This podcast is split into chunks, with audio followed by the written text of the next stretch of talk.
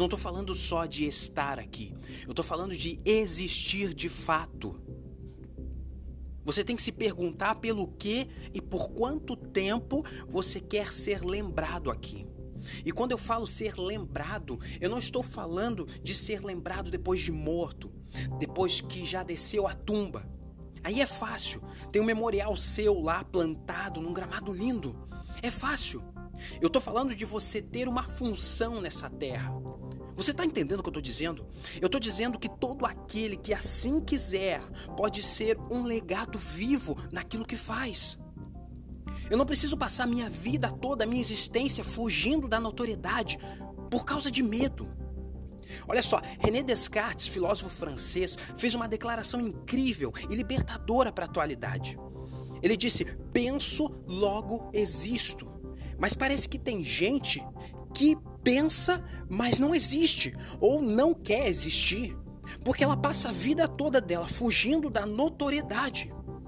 Se alguém pede para ela fazer algum trabalho de destaque na empresa, ele ou ela diz que não dá. Ele diz que, que, que não é para ele, que não tem tempo, que prefere ficar no lugar seguro, ao invés de expandir. São coisas que não fazem sentido, você está entendendo? É limitado. Aí depois fica reclamando: ah, mas é injusto isso. Por que, que o outro, por que, que a outra conseguiu aquela regalia? Por que, que ele conseguiu aquela promoção antes de mim? Porque o outro saiu da caixa, saiu da zona de conforto. Olha só, eu olho para grandes nomes como Bill Gates, Steve Jobs, Michael Jordan, eh, Martin Luther King, entre muitos, e eu não vi um, um que tivesse conquistado algo vivendo na zona de conforto.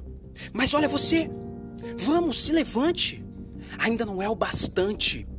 A vida e a raça humana não se desenvolveram o que são hoje, limitando, se limitando ou dizendo que assim já tá bom. Olha, a palavra-chave hoje é ainda não é o bastante.